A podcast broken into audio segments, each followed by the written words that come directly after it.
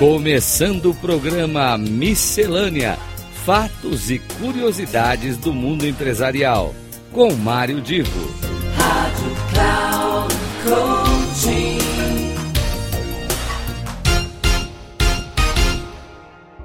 E começa agora mais um Miscelânea, e hoje eu tenho um assunto maravilhoso para quem gosta de cuidar de gestão, para quem gosta de desenvolver inovação.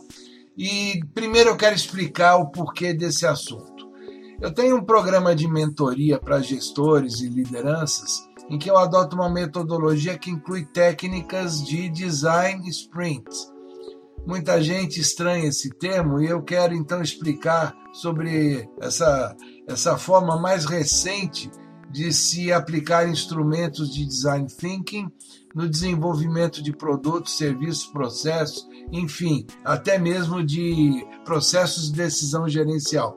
Notem que eu usei o termo design sprint aplicando instrumentos de design thinking.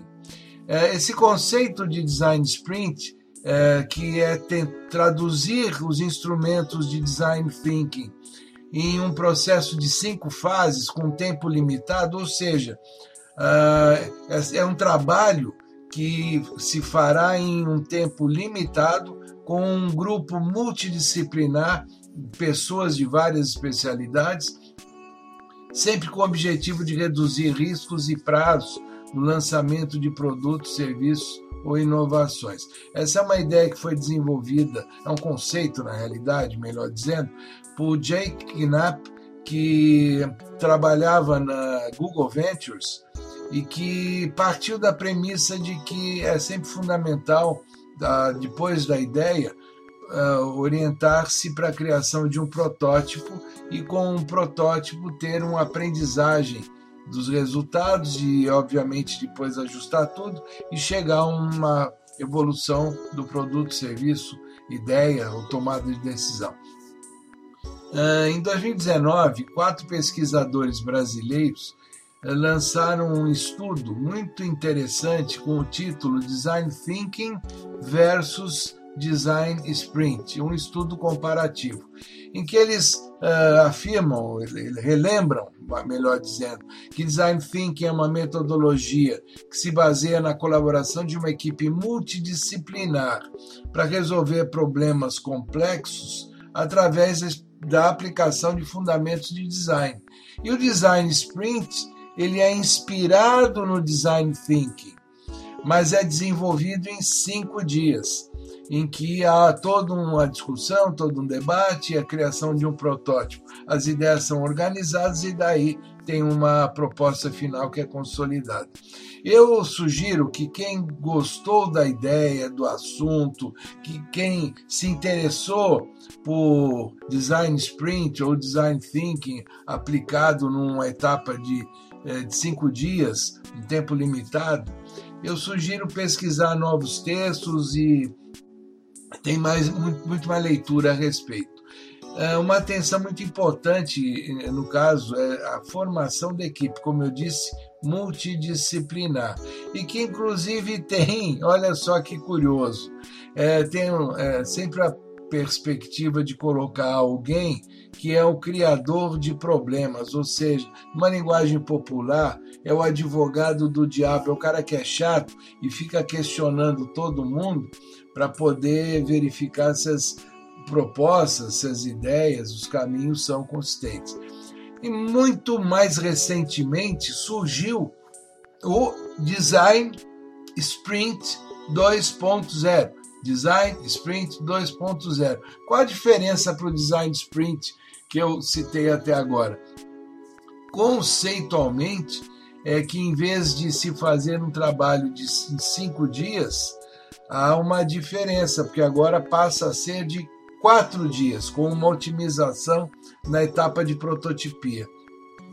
Essa nova forma de trabalho foi criada por uma agência alemã que consolidou práticas depois de ter uh, aplicado Design Sprint em mais de 200 trabalhos que foram bem sucedidos.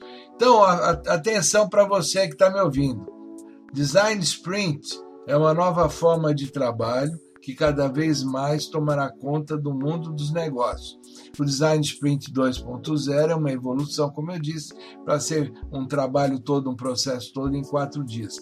Não deixe para ser surpreendido pelo seu cliente futuro quando você tiver algum desafio similar pela frente.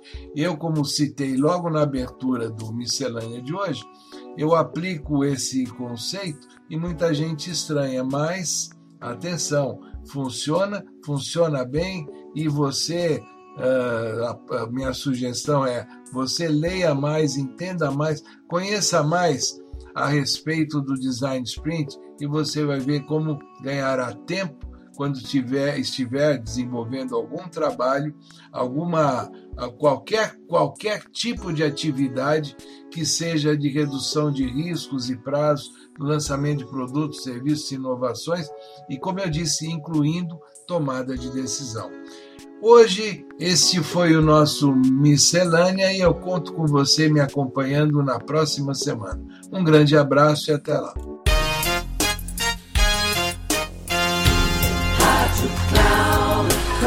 Chegamos ao final do programa Miscelânea: Fatos e Curiosidades do Mundo Empresarial, com Mário Divo.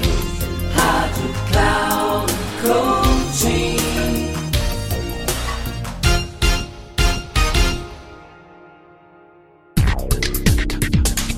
Ouça Miscelânea: Fatos e Curiosidades do Mundo Empresarial, com Mário Divo sempre às terças-feiras, às nove e meia da manhã, com reprise na quarta-feira, às doze e trinta e na quinta, às quinze e trinta, aqui na Rádio Cloud Coaching.